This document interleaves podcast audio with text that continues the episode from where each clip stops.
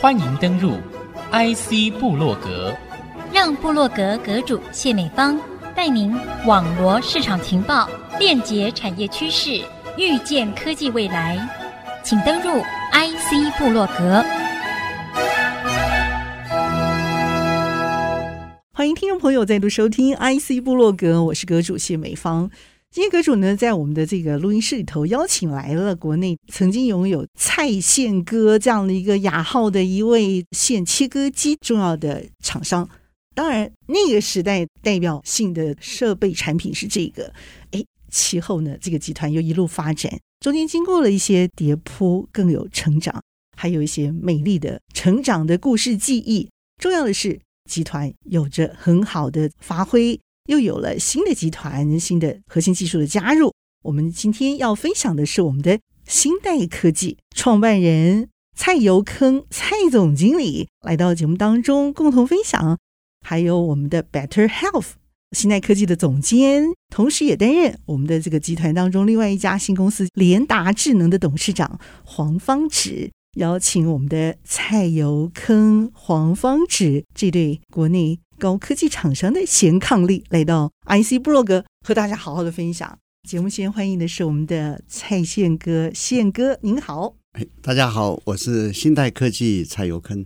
Better Health，我们的黄方子黄董事长您好。是大家好，我是新代科技，也是联达智能黄方子，很开心有这个机会。国内哦，有这样子一家新代科技啊，其实由来已久，应该成立了差不多有超过二十年以上了哈。是一九九五年成立，到现在是快三十年，二十八年。这是一家本土型研发从无到有的一个经典的厂商哦。新代科技哦，其实国内专业背景的朋友应该不陌生啊，可是，一般听众可能不会知道这家公司哦，它就是新世代的新代这两个字，对不对？这个节目一开始也听说你有一个雅号叫做蔡线哥，对不对？哎，这表示也是一方独大的这个大哥大。当年那个呼风唤雨的那个年代产品就是这个，对不对？我是在民国七十六年到八十四年在工研院机械所，我主要的专业或是我带的计划就是线切割计划。那线切割其实是 CNC 控制器一个比较。专门领域的控制器，我那时候是这个计划的主持人，也因为这样有这样的一个因缘际会，才有机会去成立今天的新泰科技。其实那个年代，我听刚刚私下聊了一下，知道你在工业院的机械所当年待了八年的这个时间啊，你拥有的其实就是这样的一个机械的设备专长，那么有一心一意的要投注这方面的这个。产品技术的研发啊，所以进入了机械所工作。其实那个年代，机械所是许多人的这个向往的这个工作啊。嗯、那个时候，你一定也怀有一份梦想，对不对？那时候成立公司到现在，我知道你公司经过了一番厮杀的这个过程，可不可以带我们来走一遍？好吧，让我们听众朋友可以一听了然一下。新泰科技现在是做 CNC 控制器，就是我们台湾的机械业主要是工具机，那工具机是工作母机。台湾的工具机业其实做工具机的本体，那控制器是工具机的大脑，嗯，所以即使是到现在，它主要还是是属于日系品牌，嗯，发那个三菱西门子，嗯，当年是因为在做线切割，技术是相同，那在领域稍微一点点不一样，因为这样，所以我用线切割这个产品当做是创业产品，但是做了到第三年，嗯。就把这个产品结束掉了。为什么？发生什么事了？因为不会赚钱。哦，是因为它太灵魂了，是不是？不是量产的这种经济规模。对，它是一个 niche market，技术的要求其实比工具机的还要高一点。嗯，因为很难在这个产品经营上赚到钱，所以在第三年的时候，我们跟合作厂商协商，嗯，我们把整个技术转移给他们。那新代从此就不再做线切割，OK，他就做一个泛用型的这个控制器，嗯、等于就是工具机的大脑的这个概念。嗯，我觉得蔡有坑，因为他比较低调，我讲一下他当初想要创业的这一个心路历程。嗯哼，台湾呢其实是一个工具机跟制造业，从以前到现在都有，这个是我们的生态。嗯，台湾一直有工具机跟制造业，而念机械系的人。我觉得他们应该都有一个梦想，希望自己不管是在城市设计的演算法，或者是在机构件的设计，这种虚实整合了之后，他可以看到自己设计的东西在工具机里真正产生，而且去制去制造出产品。我相信这是所有机械系的人想要做的事。那台湾又有这个环境，他又念机械系，我觉得这个本来就在他的 DNA 以及他的梦想里面。所以他在工研院 cook 了几年之后，好像在第六年是第七年开始，每个礼拜六都有一群人一直在我家，从吃了下午茶、晚餐到吃了宵夜，一直不离开，因为就是在讨论要怎么把台湾的控制器做出一个新天地。德国能，那是西门子；日本能，那是 Farnax 三菱；台湾一定能，这就是他们的梦想。所以我那时候，我每个礼拜六服务到。半夜一点、两点、三点，无怨无悔，但是我没办法，我就先去睡觉了。半夜，哦，天哪，真的是！嗯、所以他们其实是有一群人，非常的希望可以利用控制器，用一个控制器来带领台湾的产业进到上一层。我不一定都要买这个 Farnax 三菱西门子，我们可以有一个台湾牌。控制器的门槛有它一定的高度。你看，所有的国家、所有的地区，这么多的这个领域。不是每一个国家都可以做出控制器。没错，这几个牌照其实真的是如数家珍哦，因为太稀有了，嗯、难度太高了，所以目前都是一方之霸哦。是，但是呢，有这样子的 DNA 梦想在当中，就已经非常非常难得了。我相信你有满腔热血。到第三年真的收割的时候啊，嗯、那个收割不是完成了，而是决定要戛然而止。这个其实是一个非常重大的一个决定。我觉得那时候你应该都看在眼里，而且那时候你们已经结婚好一阵子了嘛，对不对？好多年了，十一年，十一年了哦，小孩都出来了嘛，对不对？对对。所以你真的看着他的成长，你心里头应该有一些想法，对不对？嗯。我可不可以先问问看你的想法，然后你怎么就是比较无怨无悔的继续支持他？像那个照顾大家，不是照顾他一个人哦。我们半夜是弦歌不错，你们是谈国家大事不错，我真的觉得好感动。嗯，他们是谈这个演算法跟机构的设计，对，那比较谈少谈商业模式了。我觉得这个是创业的人在一开始的时候的一个迷思，认为技术最重要。可是其实我常说，技术那么好，你把东西打上了火星，然后发现你的客户不在火星上哦，所以其实商业模式以及找到最重要的客户是最重要的。那刚美方问我这一路的心路历程哈，因为呃，我要嫁蔡有坑的时候，我知道他就是那个从小。在村里带一大群的小孩带兵打仗的那个将军啊，那个时候就是这样子的人。是的，从小他就是这样的一个 leader，所以呢，让他一直在工研院，我认为那个不是他生命里最完美的那一块拼图。他最适合的其实就是一个创业，然后带一群有同样的梦想，就是我们年轻的科学家、工程师一起来完成。对他那个是台湾应该要做出来的一个里程碑。OK，在控制器在世界占有一席之地，这是为什么取名叫新代？嗯，发展电控新时代。OK，所以他们取名叫新代。哎，我觉得真的是还蛮有时代的概念。总监讲的是的，我觉得那个时候你应该也是看准了他有这样的梦想，觉得你可以全力去支持他嘛，投资他嘛，甚至委身于他。我就觉得真太了不起了。好，蔡董哦，这件事情我就要请教你了，因为有时候我们看人家哦，在旁边看人家带兵打仗这件事情哦，其实是一件会掩饰英雄的一个过程。我觉得你是被青睐的。大家还是期许一些梦想、一些希望在您的身上嘛？那时候我相信你多少也知道吧。但是，但是你心里头最真实的那一份梦想，还是希望能够开发出国产的这个机械设备来。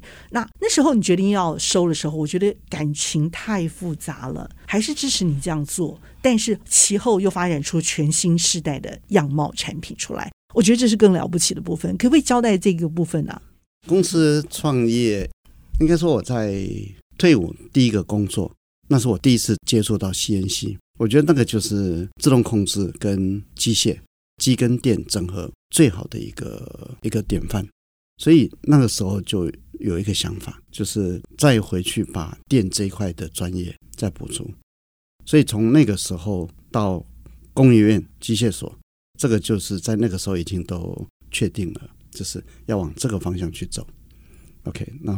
跟芳子在民国七十六年，因为我录取了工研院机械所自动控制组，那因为两个要结婚嘛，好，所以他就调到新竹来，所以我们是在我找到工作一个月后，我们就结婚了。嗯、哇，好完美哦，这是。那两个都没请婚假，所以后来去度蜜月了吧？有去阿里山，okay, 很好。虽然没有到国外去，但是后来有补度蜜月嘛。对对对，一定要到欧美、到日本去。对，所以在公元八年，其实以创业这样的一个愿景，是我那八年 career 非常重要的一个动力。所以我认为在工业机械所，不管是带的计划也好，或是我自己本身的投入也好，是非常认真，而且是是很多元的，也就是为了创业做准备。很好。但是就像刚方子讲的。工院技术人出来创业，他技术是一个自豪，但是经常也是一个迷失。所以我的创业产品是我在工院最熟知的线切割控制器。可是出来之后才发现，这样的一个营业项目或是这样的一个商业模式，它没有办法支撑公司继续往前走。所以公司的第一年资本额就烧完了，增资第二年的资本额就烧完了，第三年再增资就困难就整个出来了。不过这样应该也花了。加起来两千万。我们节目其实非常的精彩，但是需要休息一下，休息片刻，稍后回到 IC 部落格。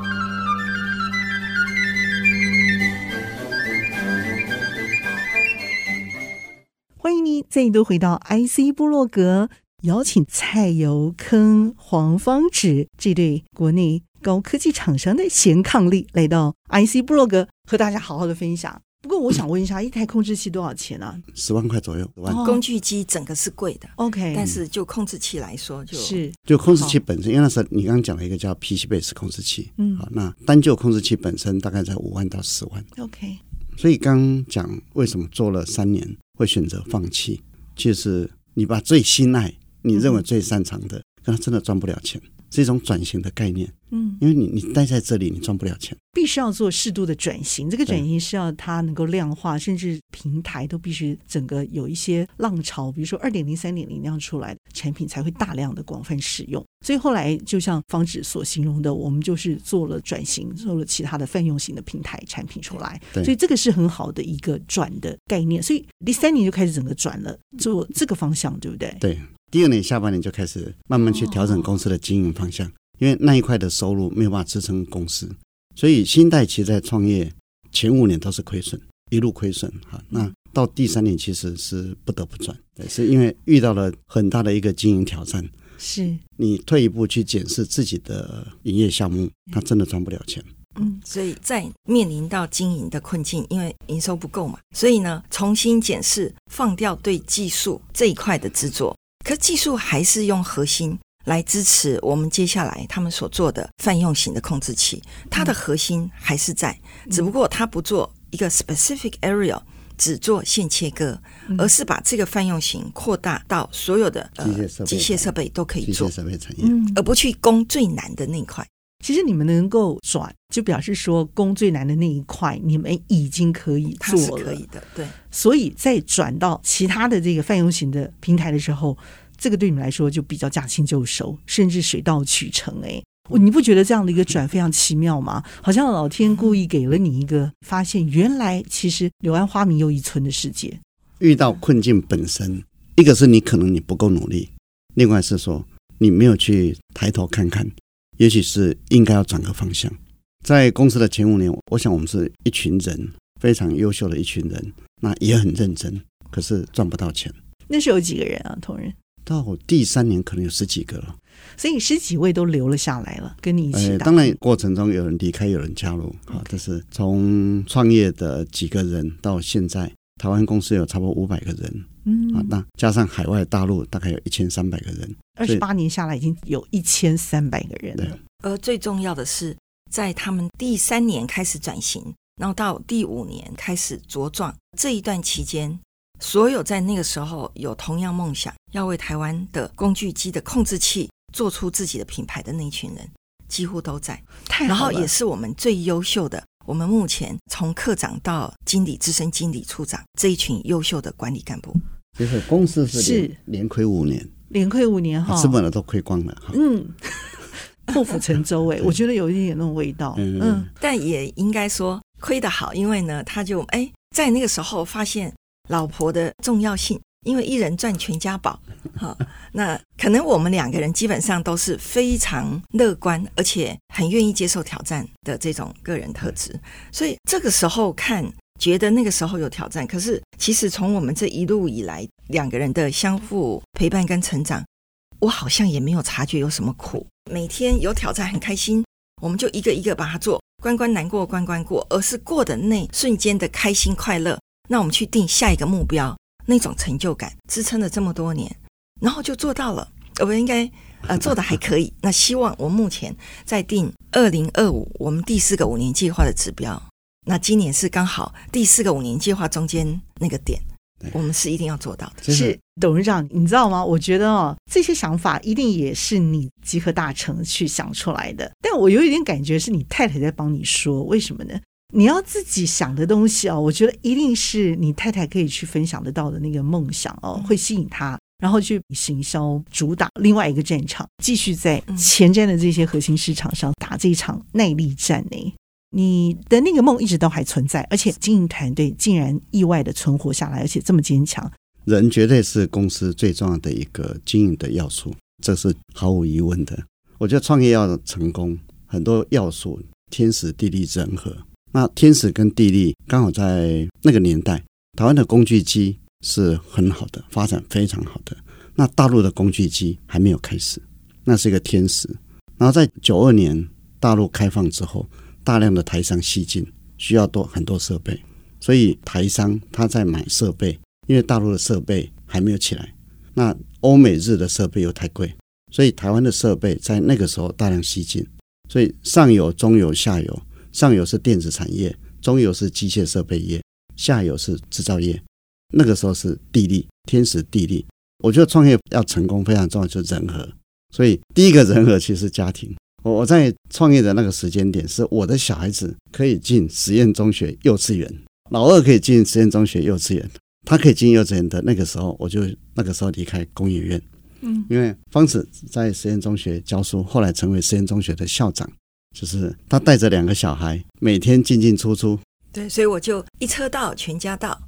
那我教实验中学，实验中学很多的学生协助我，帮我教育我的小孩，所以那是一个很棒而且温暖的一个大环境。也因此让蔡有坑是绝对无后顾之忧。之忧对、嗯、，OK，不用担心小孩的接送。你该不会是一男一女吧？哦，真的，刚刚好。怎么会这么完美啊？我其实的感觉就在这里，因为我觉得我们都期待看到不同的岗位上有这样子一个完整的一个发展的一个模式啊。那个东西会焕发着我们每个家庭、我们每个事业的组成，都可以这样子的一个比较超完美的去进行。超完美里头有一个很重要的意涵，就是它必须要跌倒，它必须要有一些失败的经验哦。那我觉得这样的一份成长会更有价值，更具有凝聚力。那这份凝聚力，我觉得在后来的新代的发展上头也看到了。现在公司的产品、公司的发展规模，甚至呃，我们这个 branch 的这个驻点都已经很完整了。所以董事长这个部分谈一下了。你们现在完整的产品线有哪些了？其实公司前五年就是连续亏五年，从第六年开始赚钱，到现在没有一年亏钱。营收在二零二一年是最高，大概九十亿。嗯，那这两年景气稍微下来。大概在七八十亿。除了工具机之外，CNC 控制器是设备业的大脑。当行业在细化了，其实衍生出对各行各业各种设备的控制器需求。基本上只要是我们技术有竞争力的，基本上我们都会提供这个行业的控制器方案。所以，我们现在除了工具机、车銑模控制器之外，像板管、板材、管材、镭射、镭射切割，然后机器人啊这些。产业控制器我们也都提供，嗯，所以啊、呃，也供应国内外呃相关的这些供应厂商吗？开始是扮演这个台湾的 Farnac、三菱这样的一个角色，西门子这样的角色，是希望希望可以成为这样的一个角色。那方子你认为呢？我倒想听听看你怎么看。如果在台湾扮演台湾的 Farnac 跟三菱或西门子的角色，我觉得这个不用谦虚，他就是，是新代就是。对，我也觉得，我觉得问你，对，因为肯定的答复。你太谦虚了，你知道吗？你继续谦虚没有关系。新代在这个第二十八年，我们回头看自己一路的成长，以及检视现在自己的一个稳态，就我目前的 status 在哪里？把自己称为台湾的 f a n a x 三菱西门子，我觉得毋庸置疑，这个是可以确定的。但是呢，也希望在这个控制器的这个位阶之外，我们同时发展了 Servo，就伺服器，那也以及马达，让控制器、伺服、马达相对于人的大脑、神经传导以及心脏，整个工具母机最重要的这种三个呃最重要的配件结合起来。可以以这样子的一个包套，变成所有机械厂它必须配套的一个产品。那我觉得这一块新代其实做得非常的好。那同时在两岸也有一定的位阶，给创业这一条路上的朋友一些建议。其实创业成功很难去模仿，因为它有天时地利人和的几个外在环境去交织。倒是有一些失败的经验是可以分享。创业一开始选定的目标会成功，那这个当然是最好。可是以我自己的经验，是我选定的那个目标，在公司经营第三年的时候，我们是真的完全放弃掉，完全放弃掉。在这样的一个过程中，在事业经营或者是尤其在创业过程初期，你应该会遇到很多很多你创业前没有想过的问题。我想有一些老话哈是非常值得参考：天道酬勤，自助人助，自助天助。当你在创业的路上，你在经营的路上很辛苦的时候，你要相信一些不变的道理，那叫天理。你要很认真，你要认真到让别人可以看得到，别人愿意帮助你。你要认真到，因为更多更多你周遭的人事物都会往你这个方向靠过来，这样的一个正能量，那你就会遇到贵人，你就会遇到一些好的事情到自己的身上。太好了，谢谢两位精彩的解析。谢谢我们的新代科技总经理蔡佑铿蔡总经理精彩的分享，谢谢，谢谢，谢谢美方，谢谢大家，谢谢大家，谢谢我们的联达智能董事长黄芳芷黄董，谢谢，谢谢，谢谢美方，谢谢大家。IC 布洛格，我是谢美方和这一对科技武林啊，贤伉俪 CEO 在节目当中和大家一起 say goodbye，拜拜。拜拜。